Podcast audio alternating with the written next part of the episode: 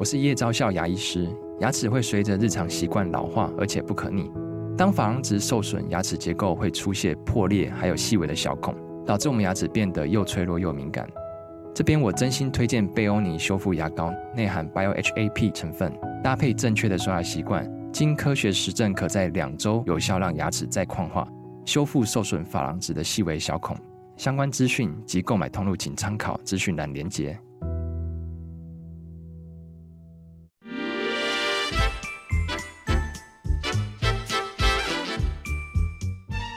有健康的身体，才有健康的生活。名医昂扣专业医师线上听诊，让你与健康零距离。Hello，各位听众朋友，早安！这里是 FM 九八点一九八新闻台。你现在所收听的节目是星期一到星期五早上十一点播出的《名医央叩》，我是主持人要李诗诗。今天的节目呢，正在九八新闻台的 YouTube 频道直播中，欢迎你可以来到直播现场。在聊天室呢，随时可以用文字做线上的互动哦。看到已经很多听众朋友在线上的这个贝基塔早安，还有佩慈，佩慈也是哎午安，对。每一次开播时间十一点，这时间到底要问早安还是问午安？其实有点尴尬。但是呢，有一件非常重要的事，就是待会要去吃午餐。你看看我们今天的题目里面有两个字，非常非常重要、关键。尤其很多人年过中年之后，可能三十五岁之后，他就感觉到说：“哎，我有点力不从心。哎，我以前也是这样子吃，这样子运动，这样子生活。”但为什么好像随着年龄慢慢的增长了之后，这些脂肪累积在身体里面就没有要离开的意思啊？于是大家就开始尝试各式各样的方法来这个控制体重啊，或者是他也很担心说会不会所谓的代谢症候群这个三高的问题就会随之而来。所以今天我们在节目当中要探讨的哦，就是荷尔蒙以及我们肥胖之间究竟有没有什么关联性哦？所以来吧，我也分享一下试试自己的经验。这个没错，三十岁之后就感觉到说，以前小时候饿个两天，体重就回到了理想的状态。但是呢，年纪长大了，哎呀不行哎，就算饿了半天，就算运动很多，但好像还是不知不觉里面脂肪就留下来了。他们不想走，那怎么办呢？加强运动，换个方法。或者是你从饮食上上面做各式各样的调整，去检查说像现在很夯的嘛，我低糖有没有用啊？或者是干脆我淀粉完全不吃了，我就用这个生酮的方法。然后最近几年流行断食，干脆不吃了，饿死自己。那有没有用呢？见仁见智，而且有可能你的方法出了问题。所以今天在节目当中，赶快我们请到了专家。正兴医院新陈代谢科的时光中石医师，我们欢迎石医师。呃，诗诗，听众朋友，大家早安。对，石医师早安。早安。对，讲了半天，说我运动也做了，我这个饮食也调整了，怎么还是那么胖呢？想不到可能跟我的内分泌有关。有啊，对啊，内分泌呃本来就是在肥胖里面很常见一个造成的因素，哦、所以要在减重之前哈，一定要先把内分泌的疾病给排除掉。啊、哦，是是。是，最常见的是不是甲状腺问题啊？呃，对，甲状腺是常见，其实不只是甲状腺的问题，还有肾上腺的问题，肾上腺，还有那个性腺的问题。啊，哦，这几个都是，还有生长素的问题，是，这几个都有可能会造成呃体重过重的一个原因。哇，那当然甲状腺呃机能不足是蛮常比较常见的一个，比较常见的，对。对，但是机能太多的人好像又会很瘦。呃，对抗进的病人来讲，他会比较瘦下来。对，嗯、不过甲状腺低下的这种哈、哦、体重的增增加，跟一般那种看到很胖，大概其实不太一样。因为甲状腺机能不足的话，造成体重上升，大概就是三到五公斤，一点点，一点点，嘿，不会太多。嗯、是是是，嗯、所以不至于说我因为甲状腺没控制好，我就体重就失控了，不至于、嗯。不会不会。啊哦，是，哎，但我倒是听到蛮多年轻人都推。推估没有，就是说自己胖，就是因为甲状腺不好。这个可能是他的说辞之一吧。对。所以你看到那种极度肥胖、特别胖的那种啊，大概跟内分泌没有太直接的关系。不过倒是有一个，就是所谓的小胖威力。啊，前一阵子还在想讲这个所谓的小胖威力。对。那小胖威力就是因为那个呃夏视秋啊，就是夏视秋造成的一些影响，所以让他会不断的想要去吃东西，把自己吃到非常非常的胖。不过那种又更。少了。在内分泌疾病来讲的话，那种情况又更少更少的。嗯，哎，那当然性腺来讲也是呃蛮多的。所以很多以前在男生在当兵的时候哈，如果说第一个你没有胡子啊，没有呃阴毛或是没有腋毛，对不对？好，那时候就要考虑到是不是性腺的问题造成这毛发没有。那这种病人外表上看起来也是胖胖的，而且讲话声音也比较呃细一点，看起来有点像女生啦。简单讲，就有点像以前的太监。好，那这种病人就是因为性腺所造成的胖，这种在当兵来讲，呃，很容易就会被筛检出来。嗯，哦，他的性腺分泌不够。对，因为他的外表跟人家长得就不太一样，是，所以有比较敏锐的病人就觉得说他跟我们男生一般的男生长得不太一样。哦，那这种可能就是性腺方面功能不足，所以有可能会造成的一种胖。嗯，原来如此。所以男性如果在年轻的时候他就性腺不足的话，他就自然胖起来。对，那女性在更年期之后，我们也会胖起来。啊，女性更年期哈，这个又对又不太一样哈，嗯，因为毕竟这更年期就五十岁以后，对不对？你没有女性荷尔蒙，这个这个慢慢的不只是体重的问题啦。包括外表啊，各方面体力、精神都会变得比较稍微的退步一些，然后再加上代谢也变慢了，所以女性在呃某一个年龄时期，在很短的时间之内，即使她没有吃东西都有在节制哈，可能还是体重会胖的蛮快的。哇，对啊，天哪！所以这种更年期肥胖来讲的话，一定要跟病人讲清楚，有些时候跟你的饮食习惯可能没有太大的关联性。是，不过那时候要加强的就是反而是你的运动，因为加强运动之后可以控制你的体重。之外，还可以预防你的骨质疏松。嗯，没错，好处太多。对啊，对啊，也可以让自己面临说这个雌激素慢慢没有了，你要变成像男生一样的荷尔蒙了。天哪！呃，不会，不会完全说没有，就是量会慢慢的减少，比较少，会慢慢减少，也不是说一瞬间就减少。可刚开始来的时候，这时候更年期的症状可能会比较明显。一般更年期的症状大概就是半年到一年啦，很少会超过一年以上。包括热潮红啊，晚上睡不好啦，怕热啊这些等等。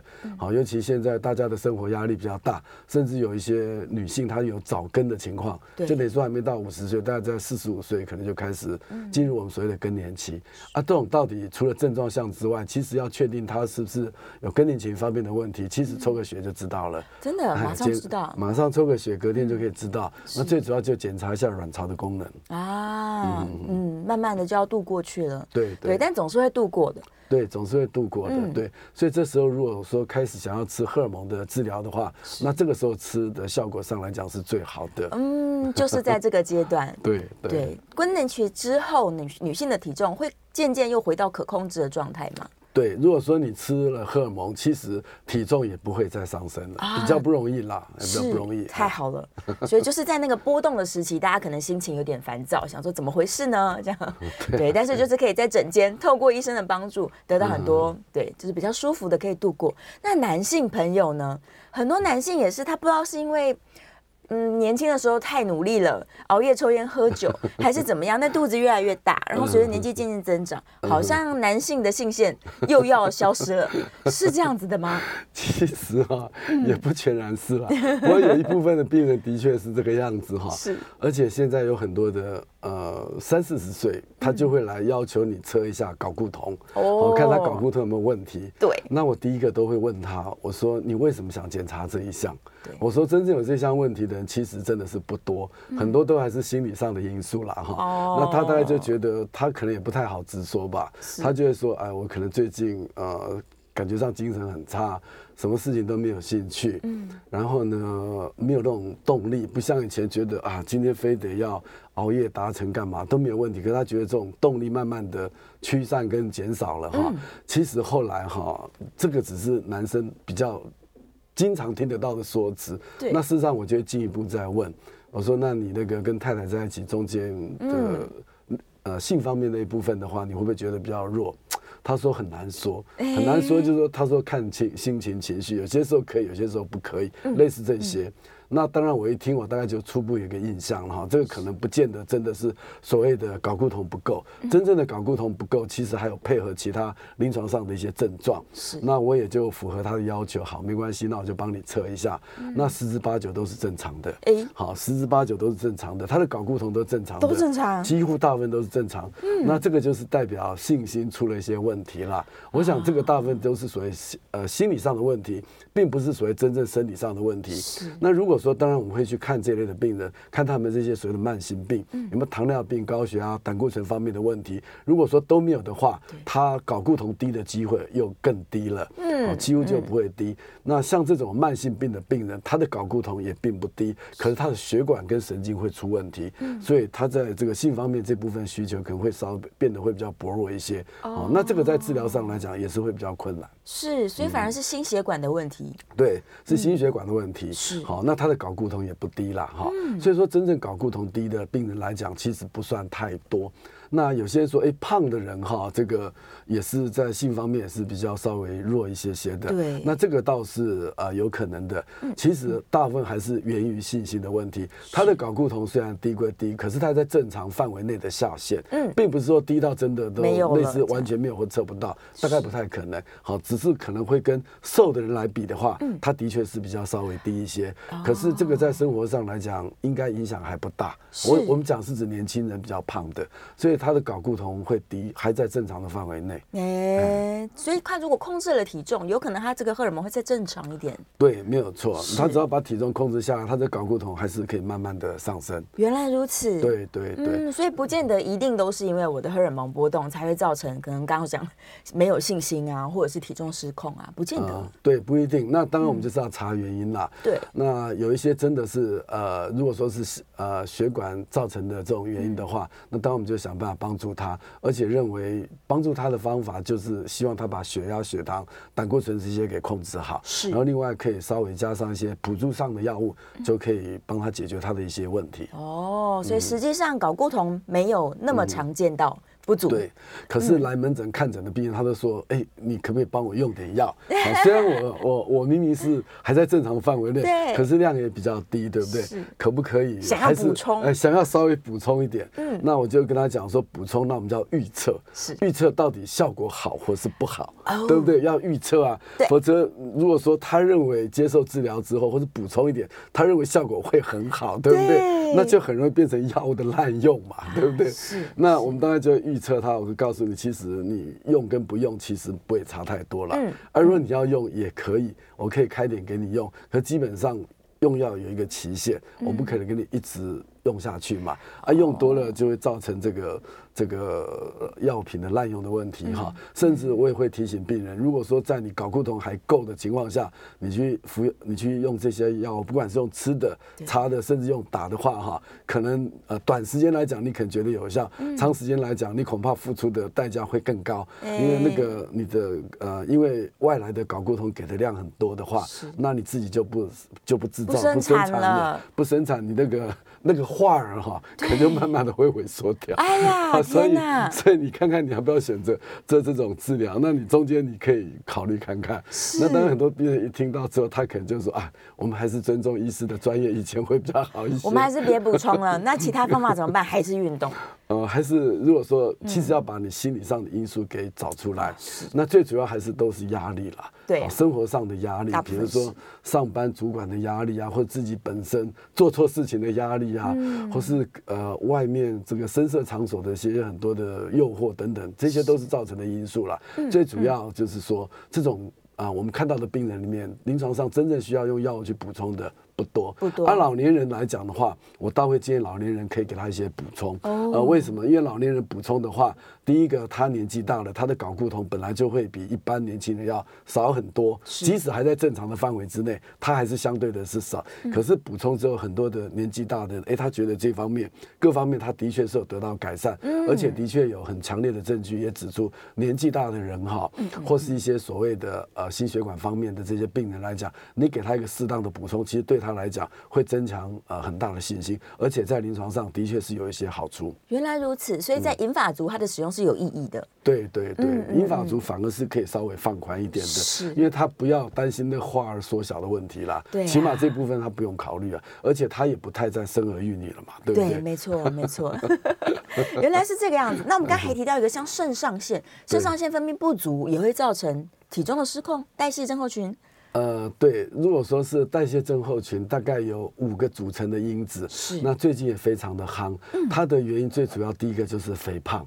好，那肥胖我们就是看这个腰围，腰围如果说男性超过九十公分，女性超过八十公分，嗯，这个就是算是肥胖。是，肥胖是摆在第一个最重要的，因为跟肥胖相关的疾病实在是太多了。嗯，然后第二个就是血压，血压，你的血压收缩要超过一百三，对不对？嗯，或是这个所谓的舒张压超过八十，这两个只要有两个一个的话，就算是啊。呃高血压的一个前期，这个也是一种指标，或是你已经有高血压，而且在接受治疗，这个都算。嗯，所以说高血压的前期，或是呃高血压在治疗，这个都算，就是血压超过一百三。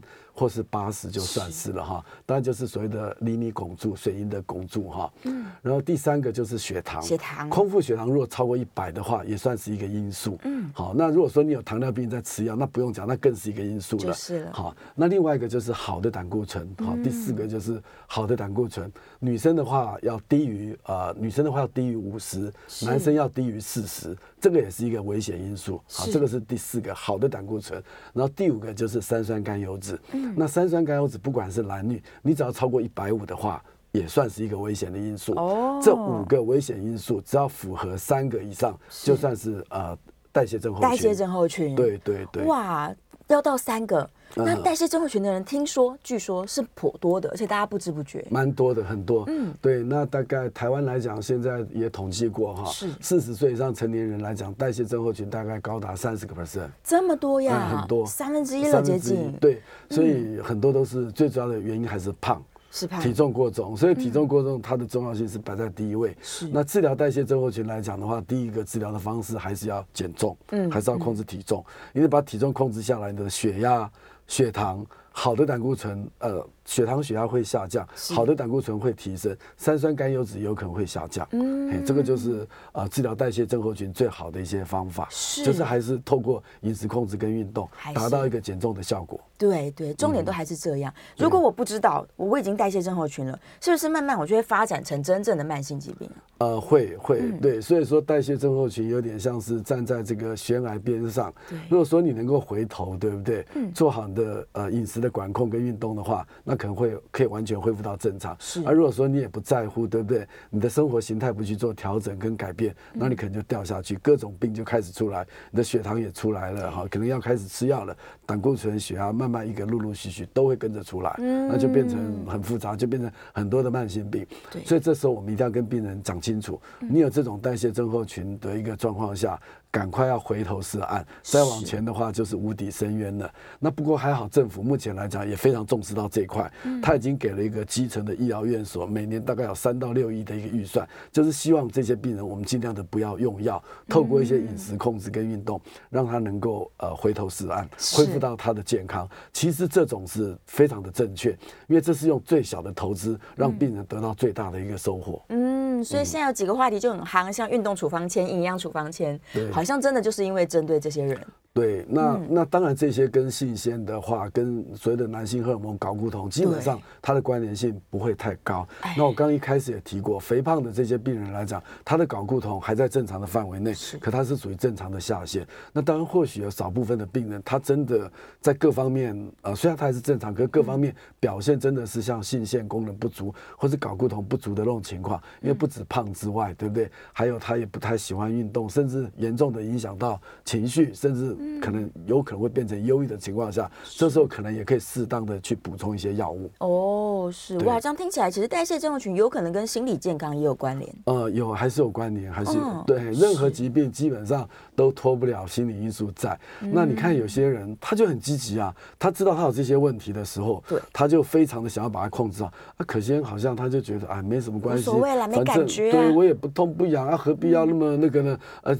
再给一个名词，就哎，我为了节省医疗浪费，我也不要去看病。啊、哦、天哪！减少药资有一些病人是这么说的。是。其实当你听到这句话的时候，其实他是另外一种逃避的现象，而是他比较不愿意去面对他自己目前现有健康的一个真实状况。是，但假如他都不管，他就一直这样子，从代谢症候群慢慢变成慢性病，但又都没有感觉，对，到最后会发生什么事情？到最后，对啊，所以为什么叫慢性病？还有慢性病的可怕在哪里？慢性病就是说你不去做改善，那是不可能好的嘛，嗯，才叫做慢性病。不像急性的，急性的赶快处理，很快就可以完全恢复嘛。啊，慢性病是不可能说你不做任何处理它会好的，那就不叫慢性病了。这第一个。那第二个就是说，慢性病刚开始的确没有任何的症状，等到症状就是你要负债、要长、要长命的时候了。等到有症状，有些比较简单一点、容易点，一个头晕啊。不舒服，这些还算好的，那甚至有些严重点，可能就直接心肌梗塞，就直接中风了。没错，所以你看三不五时都会听到某些人暴毙，包括这次办这个台北马拉松，对不对哈？那也说四个人这个健康出了一些问题，对不对哈？那这些就是说代表他平常已经有了问题，可能他也没好好的治疗，一下子很快的短时间之内的让自己的体能能够。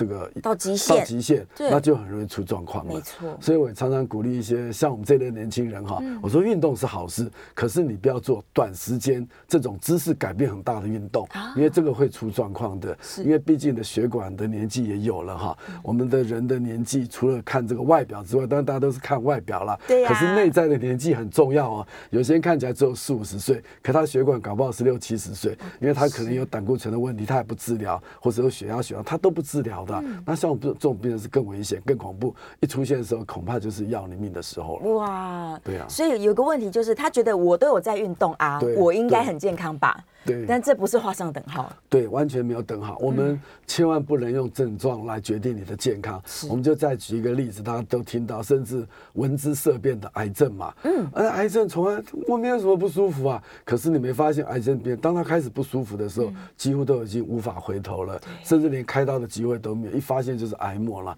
那这个就是也要怪自己，平常都不去做检查，对不对？也觉得说仗着自己身体好，有点不舒服，我觉得我是应该是可以撑下去、咬下去。下去的哈，所以像我当医生当久，我都跟骗劝病人说，真的不要太铁齿，好花点时间或者花点费用哈。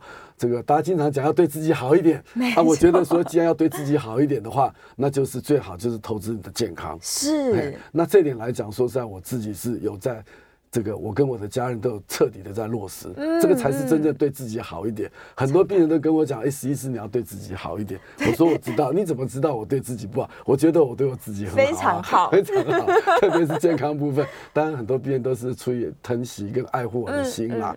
好，他觉得我的工作那么劳碌、劳劳累，好，时间又那么长哈，应该要多注意一下自己的健康啊，类似这些。我知道这些病人都出于一个善意的立场，我也跟他们讲说，你不用担心，我自己做新陈代谢科的哈，嗯、我会把我自己照顾得很好，否则我根本对你们没有办法照顾好。最重要是对你们不会有任何的说服力。对呀、啊，对呀、啊，真的，就是自己要远离这些代谢症候群，更不用说是要远离三高了。嗯、对对对呀、啊，没有错。所以大家这个每年到了年关的时候，都一直提醒，一直提醒，快去做健康检查。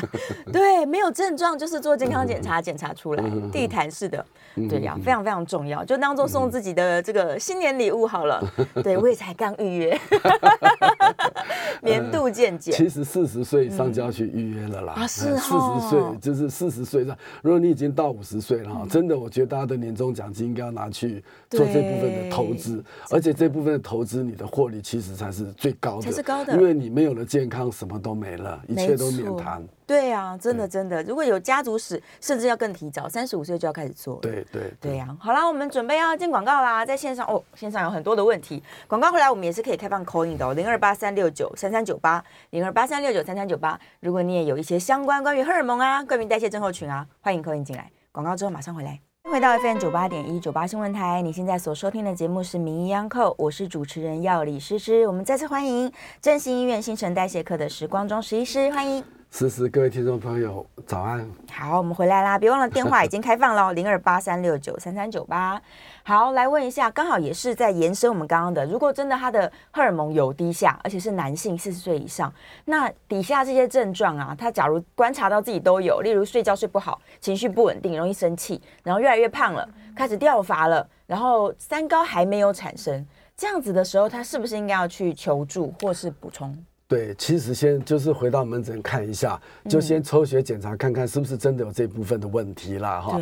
不过这些症状就有点像这个女生更年期的这些症状嘛，对不对？类似。那大家都会问，哎，男生没有更年期哈？其实严格上来讲哈，男生的更年期可能会晚一些啦。是。当你的睾固酮如果说低到正常范围的时候，这时候你的更年期就是就会出现。可是男生就是说在这些所谓的睾固酮不足的情况下哈，发生一些症状的。哈，比较没有那么的明显，所以男生就没有所谓的更年期的问题。其实对某些少部分的男生呢，或许也是有的，是会也是有，他的年纪会更晚一些。那女生的话就非常的明显，大概就是在五十岁前后，这非常的明显，而且一少少了这个所谓动情素或是雌性素之后，症状会非常的明显。嗯嗯嗯嗯，所以男性的确也是有荷尔蒙变化，只是他比较没那么夸张。对，那一样就是去诊间会得到答案的。对，只要到诊间来抽个血检查一下，其实就可。可以了，就知道了。对，好，电话线上有听众朋友空音进来，我们戴个耳机。刘先生在线上，刘先生请说。喂，史大夫你好，呃，我这个我我现现在六十四岁哈，有糖尿病哈，现在比较是有那个勃起的功能的障碍哈，嗯，然后这个然后同时晚上也比较尿比较多哈，那这样子的话是不是是要是要注意哪些？然后要怎么样根治比较好一些？嗯，谢谢。OK，好，夜尿的问题哈。对，夜尿的问题，当然第一个六十四岁，我们要考虑到射护线，对不对？是。这时候我们只要测个 PSA 或者 FPSA，大概就可以做一个射护线，看看有没有这方面的问题。这第一个。那第二个还有夜尿的这个次数，看看晚上睡觉会不会影响到你的睡眠哈。嗯那如果说是在冬天的话哈，有些时候像我自己来讲，有些时候半夜会起床个一两次，那我觉得这应该也算是正常的，因为我自己也检查过，目前我的射护线还真正常正常的。嗯、那如果说假设你一个晚上要起来四五次，已经影响到你的睡眠了哈，是这时候可能就更接近类似射护线的肿大的这种现象。嗯、那如果是的话，这时候其实我们还是可以透过一些药物哈，把你这个所谓的尿道的括约肌给放松的话，是这样子对你的睡眠也是会有帮助的，而且可以改善你夜尿的一个情况。嗯、那如果说是啊、呃，所谓在性方面的问题，对不对？对如果说是你有三高的问题，而且控制的不很不好，那就很容易造成血管跟神经方面的问题。是那这部分在性的方面，可能就也会也会呃比较变得比较弱，就所谓的性功能障碍的部分。是那这个部分有些时候又分两个部分，一个就是机能性，一个是非机能性的。嗯、所以我们要把它分出来，看看它到底是。呃，血管跟神经出了问题呢，还是纯粹是一个心理上的因素？那这些来讲，其实做一个最简单的一个判断，就是说我都会问病人，你早上会不会勃起？嗯，如果说能够勃起的话，大概就没问题。正常，太正常。如果说你早上没有勃起的话，这个才可能会比较有问题。哦，所以我就直接直截了当问病人，我说你早上可不可以勃起？是，他说还好啦，这个没什么问题啦。那、嗯、我就说，那你就放心了。那可能心理上的因素是比较多的。对，很多都是呃心理上的因素啦，嗯、他自己觉得信心不够，或是干嘛类似这些的。那到底什么因素造成的？可能要再仔细的问下去。嗯、那如果说是属于心理上的问题，那其实是不需要太多的治疗，你只要把他心理的问题解决，他就解决了。嗯、所以这部分的话哈，那糖尿病病人来讲，还有一种情况就是说，他的 sexual desire 性欲下降，是就他根本就不想办那个事情。他不想办这个事情，跟他能不能办这个事情那是两回事哦。没错，对他不想办，那当然那部分他当然就不行了。而如果说他想办，可是又不行，那可可能才会出问题。所以跟他心因性，而且很多尤其女性也是一样，更年期之后哈，他这种所谓的性欲方面 sexual activity 它是下降的，他就比较不喜欢。所以不喜欢并不是说他不能了，是好，所以说这是两个不同的一种境界啦。所以那我们做临床医师一定要把它给分清楚，对，把它。弄清楚，你才可能帮别人解决他的问题啊。嗯嗯嗯，所以他的能力不一定就是，应该说他能力跟他的心理状态啊，这两个都是要评估的。对对，都要评估的。尤其一直提到这个血管跟神经出状况，就是糖尿病患失控的时候很容易啊。对对呀，因为这些慢性病都会有血管方面的问题，心脏病、高血压这些也都是啊，都会，因为它血管会硬化，血管硬化，血流可能就过不去啊，就无法冲击啊，那回流也会不顺畅啊，那当然就会造成一些在性方面，它真的是比较薄弱了。啊。这时候当然我们还是跟病人讲，你还是要把你的血糖、血压这些慢性病给控制好。控制好。不过还好的一点就是说，当你这种血糖、血压呃发生到性方面呃比较脆弱的时候哈，这时间也蛮长的，不是说一开始就发生了。是。像我们有些病人真的也是敏感到，哇，才刚得还没糖，可能还没到糖尿病，是糖尿病前期，啊，他就跟我讲说，哎，实际是我这部分不行，啊干嘛是不是跟糖尿病有关啊？人家讲了一堆，我就说你先不要紧张，好，我说你糖尿病都还没到。糖尿病变成神经病变，即使你再控制的不好的话，再怎么样都不去控制，起码可以维持五年以上。好，最最快大概要五年。一般人你稍微控制一点，大概也可以维持十年。真正控制的很好，大概十五年、二十年以后才可能发生你的神经方面的并发症。那我说你现在连糖尿病都还没到，说你这个恐怕还是心理因素比较多了。没错，要不然我就问他是不是做坏事啊，对不对？或是生了什么病啊？不好不好启齿啊？我说我会建议你。要不要去看一下皮肤科啊，或是泌尿外科，类似这些的。然后他就觉得说没有啦，没有啦，没事没事，不要担心啦。对呀，所以更早之前，我们在代谢症候群一旦发生了，就是看看到数字不好了，赶快把它逆转回来，你才不会到后面。担忧这么多，那当然有些病人他是真的有问题，比如说有些时候摄护腺开过刀或者曾经开过刀的一些病人，对不对？是，可能影响到他这些神经，对不对？那这部分当然他就是比较的脆弱，那这部分的确就是可以透过药物来帮他。帮他一些忙了，嗯，哎，不过这个些还都不是最根本的办法，最根本的办法还是要从源头开始去治疗它。嗯，按、啊、我们治疗的就是所谓的给睾固酮，那个已经是最下下下游的一种治疗的方式，是最后的最后、啊。对，最后的最后。那有些病人他是的确也是有效的，大部分的病人来讲都不需要，不太需要。嗯，是是是。线上也有人在问说，如果他确认他是需要补充的睾固酮的这个族群，那他要怎么补呢？您将贴片口服。都有吃的打的，通通都有。对，好吃的有些时候每天让你吃，口服贴片也是可以贴。好，那也有针剂的，针剂有些时候是属于长效型的，甚至两三个礼拜打一次都可以。那的确有些病人是要用打的。那我们讲的这种病人，就是说他是年轻人，而且他的脑下垂体的确是出了问题，然后造成他性腺睾丸出问题。那这种病人的时候，我们都会跟他讲，就是说你一样可以跟呃过着正常男性的生活，跟太太一样是可以。在一起的，可是你唯一的问题就是你会不孕。啊，你会不孕，嘿，所以很多东西，呃，看病人他是得到什么样的病，好，那我们要给他做一些呃解释，让他了解，好，那当然有一种更少的病，就是本身睾丸出问题的，对不对？那这种病人的话，打的效果其实是蛮好的，因为他是下游睾丸出问题，所以你给他睾固酮的话，他会很开心的，嗯，非常的有效，他会会跟你讲，我们英文就叫 impressive。Impressive 就非常神奇性、奇妙性的这种改善，这种病人是有的。那这种睾固酮用在这类的病人来讲是非常有效的，而且他会非常的感谢你，因为你帮他所有的问题通通全部打一针，或是吃个药，或是涂个贴片，全部把它搞定，所以他会很开心的。可是同样的，他也是有一个最重要问题，就是他仍然是不孕的。是是是是是，真没办法。但是像这样的案例真的是比较少啦，大部分的人是不需要补充到睾固酮的。对对，所以不要什么都怪。到荷尔蒙，就是大家一旦找到了一个理由或者原因，他就觉得那一定都是搞不同的问题，我补充回来就没事了。对啊，尤其现在很多的男生哦，或是海外，在国外、国外或者在这个大陆工作回来很多，他都会要求你帮他做这一项。对，好，即使说我说你这不需要做了啊，他后来是好了，他说没关系，其实你帮我做，就自费花个几百块钱，我还是愿意了。然后我说好吧，好吧，那反正花个几百块钱来买个心安，其实也是可以接受的啦，也是可以接受。但还是要承担风险啊。刚刚其实一直强调，那华尔可能就不工作了。对，还是小心一点。好，接下来听众朋友在问说，他刚开始接受乳癌的荷尔蒙疗法，然后有可能就会开始产生更年期的症状的，所以他担心说会不会发胖，会不会因为这个荷尔蒙的变化？嗯，呃，这个也是有可能的哈。那乳癌的一些化学疗法的话，当然就是也是抑制你的动情素的这些药嘛，很多的药。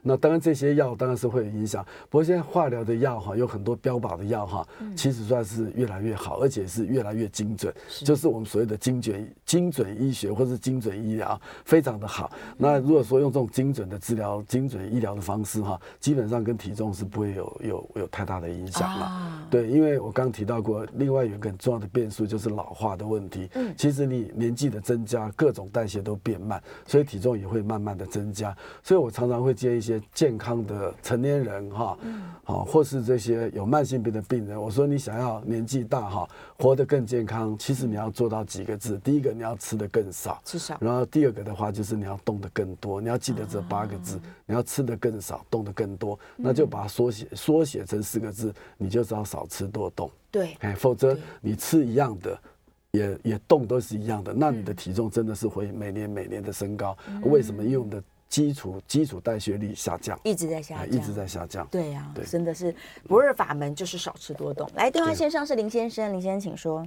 哎，史医师，是两位好。嘿，那个我想请问一下啊，史医师刚说我们人要这个，呃，让我们更健康，就是要。少吃一点，多动一点哦。嗯，可是这些事情在那个冬天，现在这个季节，你都要少吃一点，真的是蛮困难的哦。说实在，你会冷吗？哦，对。那我们在饮食的内容上，我们应该要趋于哪个方向去做选择？嗯、另外哦，就是说，您在临床上诊断到的说，这个男性睾固酮如果有真的变得比较低的人呢，他会不会其实合并有三高？我们常常讲的这个共病，是不是比较有这个比较多的一个趋势啊？然后最后一个问题是说，呃，这个女性啊，她如果胆固醇 LDL 本来都在这个呃一百二、一百三，然后突然飙到一百五，她是不是要积极的去用药，还是先观察一下自己的生活作息，做一下调整，然后再观察？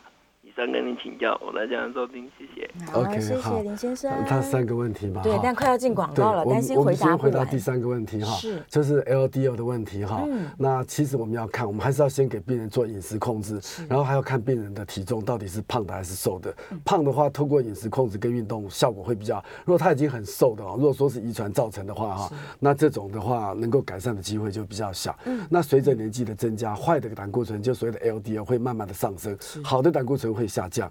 好，所以说什么时候的用药要我们到时候这个医生会帮你做决定。嗯、好，这是你的第三个问第三个问题。好，那两个。先进广广告，等下再回答。对，广告回来我们再回答他。好啦，电话继续开放 call in 哦，欢迎 call in 进来。FM 九八点一九八新闻台，你现在所收听的节目是名医央叩，我是主持人药理诗诗。我们再次欢迎振兴医院新陈代谢科的时光中史医师。诗诗，听众朋友午安。好，继续来回答燕良的问题哦。他刚刚说冬天这么冷，怎么吃？怎么少吃多动？OK，其实冬天哈要减重的话，其实效果比夏天好了哦。可是，一般人哈有。比较容易肚子饿嘛？其实为什么会比较容易肚子饿？因为外面冷，对不对？你在外面去的时候，你是不是体内的皮肤要散发更多的热量来对抗外在环境的改变？尤其是冷天，对不对？所以你皮肤会不断不断的散热，散热就是让你的能量慢慢的消耗掉，所以你很容易就觉得饿。特别你在外面真的走一圈、走走路哈，很容易饿。啊，饿大家都怎么样？都不太能够忍受。就觉得要去吃，而且觉得说，哎，冬天多吃一点好像也没什么不对啊。嗯。结果得到结果就是说，你散热，假设散热一百卡好了，可是你吃进来两百卡，所以冬天的话可能会反而会越来越饿。对。那如果说相对相反的，就是说你吃的东西冬天跟夏天吃的东西一样，你一定会瘦。嗯。因为为什么？因为你冬天跟夏天，你可能体内每天。要多散热一百卡，你吃的是相对的是一样的，那这样就每天等于相对跟夏天来比，你是每天吃的少一点少一点，因为你被代谢掉的多，散热的多，所以你冬天会瘦的。所以有些时候大家都夏天到了，哎，尤其是女生喜欢穿这个比较 sexual 的一些衣服啊，类似这些，她就想来减重。其实你冬天减重的效果是更好的。原来是这样子，重点就是抑制食欲，对，不要一直饿了就吃，还是你抑制食欲，所以你不抑制你的食欲。尤其冬天，你会。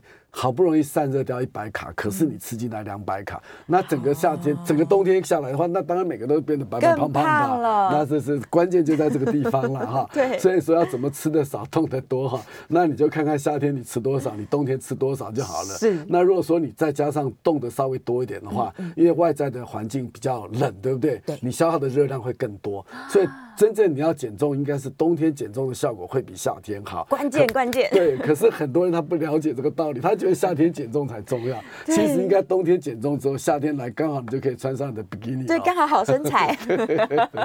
好，这是第一个问题。是是是。然后第二个就是说，假设是真的，你的这个睾固酮过低了，跟三高有没有关系？其实答案是对的哈，可它不是直接的关系，它是一个间接的关系，的确是会造成三高。因为你的睾固酮下降之后，你的身体的这个体脂肪改变了哈，啊，可能你的体重也会上升，肥胖的比几率是比较高的。然后肥胖几率一高的话，胰岛素阻抗就出现了，所以的血糖、血压、血脂可能就会跟着高起来。它不是一个直接的关系，好，它等于是透过一个肥胖，所以肥胖算是一个非常重要的一个媒介物，真的啊，所以透过肥胖，所以它是一个间接的关系。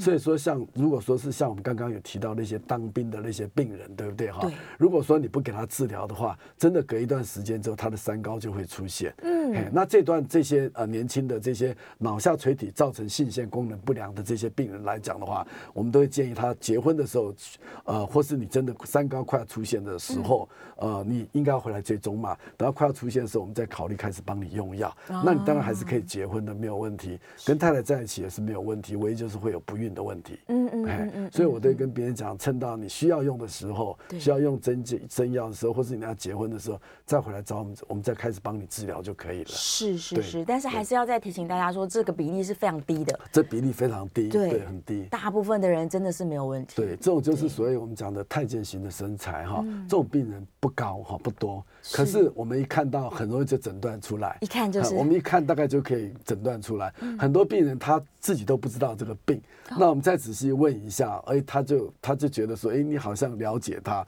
我就曾经碰到一个病人。而且是老年人，好，其实他的问题很多了，然后他就很喜欢跟你讲很多的丰功伟业，说他年轻怎么样怎么样多好多棒等等，有的没有，又说他当船员啊很致富干嘛等等，他讲的越多哈，其实嫌疑性是越高，越高越高的。那我就就问他几个问题，那我说你们结婚啊，跟他有没有小孩啊，啊他通通都有。结果后来发现他通通都没有，他就是一个谎言，他就是觉得这部分，如果他为了要隐藏他这部分的问题，然后这个就。就就自己想到说他比别人还优秀，哈，这个这方面比别人要强大。结果后来他就把我当成我是他的知音了。他说只有实医师了解他，而且我这个病已经都这么久了，才被人家诊断出来。不但诊断出来，还给他一张一张重大伤病卡，他他以后看病还免费，他很开心，所以他就把我认为是他的知音挚友跟知音。他就这样说啊，你是我的知音，我看了这么多医生，没。没有一个人了解我，没有一个人了解我的这个这个难过的心情跟我的心理路程，只有你帮我了解，而且你是很直会的，直接就告诉我的问题所在。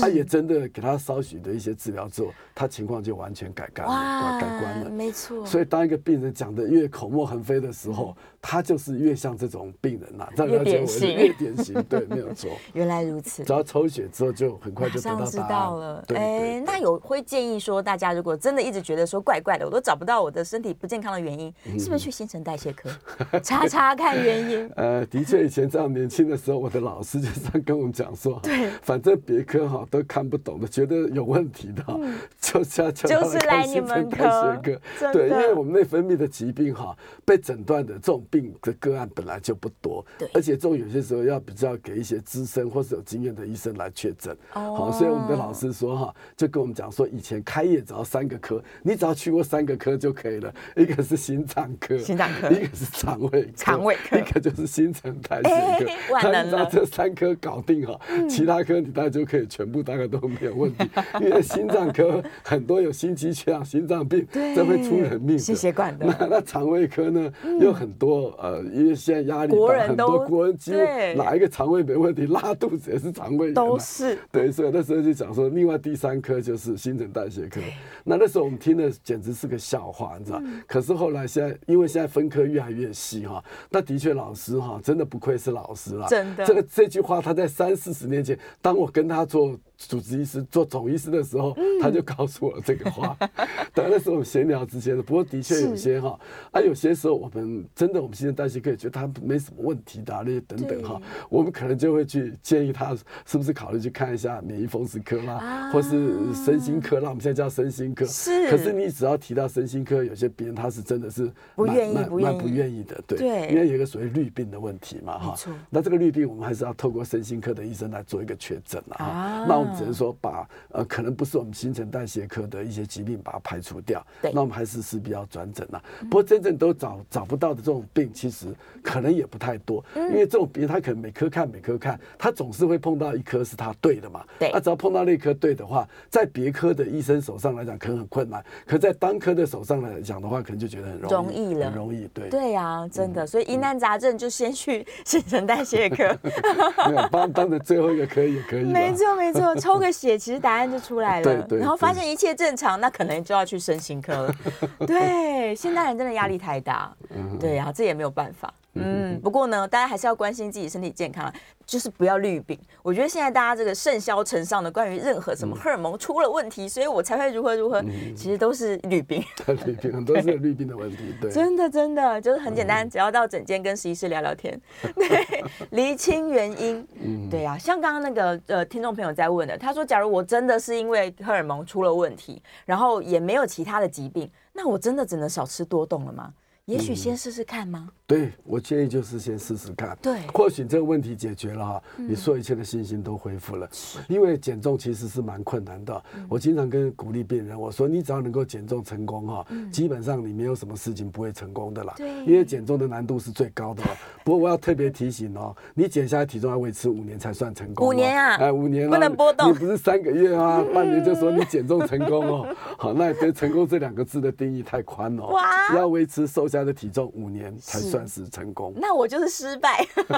没关系，大家都在失败中过日子，经常失败，经常成功，经常失败，经常成功，一直成就感跟失落，然后再继续努力，这样对。对，然后到最后结论，你会发现，通通都回到原点。对，没错。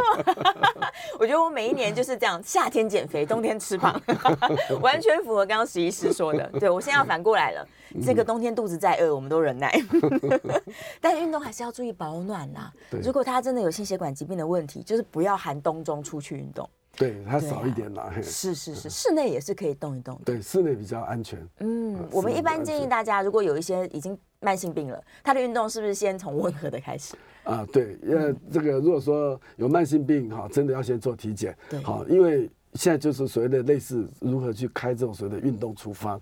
好，有些人比如说跑步他是没有问题，哎，可是有些人他真的不行，特别是有些心血管的病人哈，最简单的方式，而且现在要符合有氧运动嘛，我们都鼓励他走路。其实走路是一个最好的运动，第一个不伤关节，第二个只是说你的时间要长一点，而且它比较缓和，比较能够呃。